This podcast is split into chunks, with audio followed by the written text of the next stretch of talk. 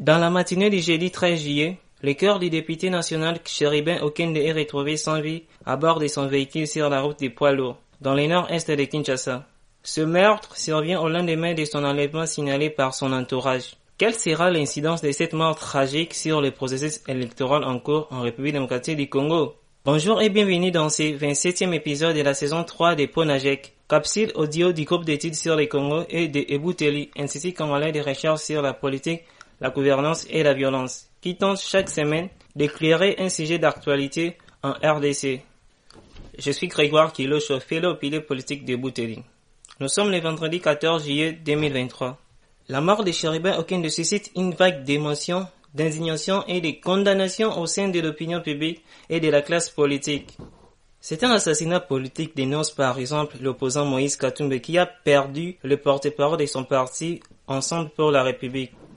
Un crime odieux pour le prix Nobel de la paix Denis Mukwege. Dans un message de condoléances sur Twitter, le chef de l'État, Félix Tshisekedi, enjoint la justice à faire toute la lumière sur ce dossier afin de sanctionner les coupables de cet acte ignoble.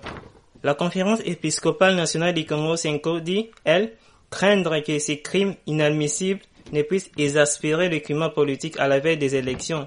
Cette mort tragique d'une personnalité politique survient en effet dans un contexte politique très agité. Arrestation des acteurs politiques de l'opposition, restriction des libertés publiques, discours d'intimidation. Elle soulève la question de la sécurisation des acteurs politiques au cours du processus électoral déjà enclenché et risque de renforcer la méfiance entre parties prenantes envers le processus électoral en cours.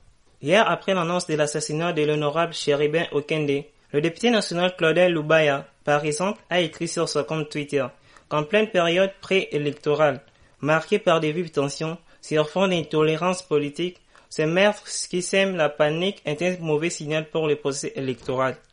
Plusieurs leaders de l'opposition voient en fait en ce meurtre un art de musulman de l'opposition, à cinq mois seulement des élections. Cela aura forcément une incidence sur les caractères apaisés des scrutins à venir.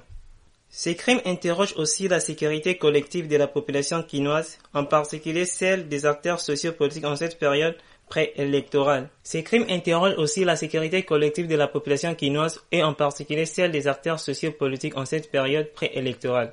Depuis plusieurs mois, la ville de Kinshasa connaît une montée de la criminalité urbaine. En plus du phénomène Koluna, la capitale congolaise est secouée par le kidnapping qui crée la psychose. Récemment, les auteurs présumés de ces enlèvements ont été arrêtés, jugés en procédure de fragrance et même condamnés à des lourdes peines allant jusqu'à la peine de mort. En fait, cette montée de la criminalité urbaine à Kinshasa vient s'ajouter à la situation sécuritaire déjà préoccupante dans les provinces de l'Uturi, du Nord Kivu, du Sud Kivu, du Congo et du Maïndombe. Elle pose une sérieuse question de la capacité des gouvernants à sécuriser les processus électoraux en cours en vue des élections crédibles D'ailleurs, Denis Kadima, président de la Commission électorale nationale indépendante, CENI, ne cesse de pointer les contraintes sécuritaires qui pèsent sur ce processus électoral. La campagne électorale ne saurait nullement se dérouler sereinement dans un tel climat.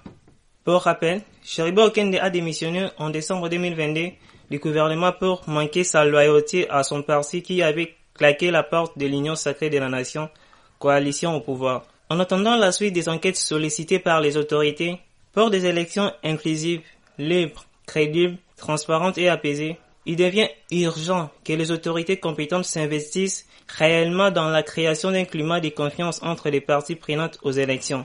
D'ici là, vous pouvez rejoindre notre fil WhatsApp pour recevoir Ponajek chaque vendredi sur votre téléphone en envoyant GEC ou Ebouteli au plus 243 894 110 542. Au prochain épisode.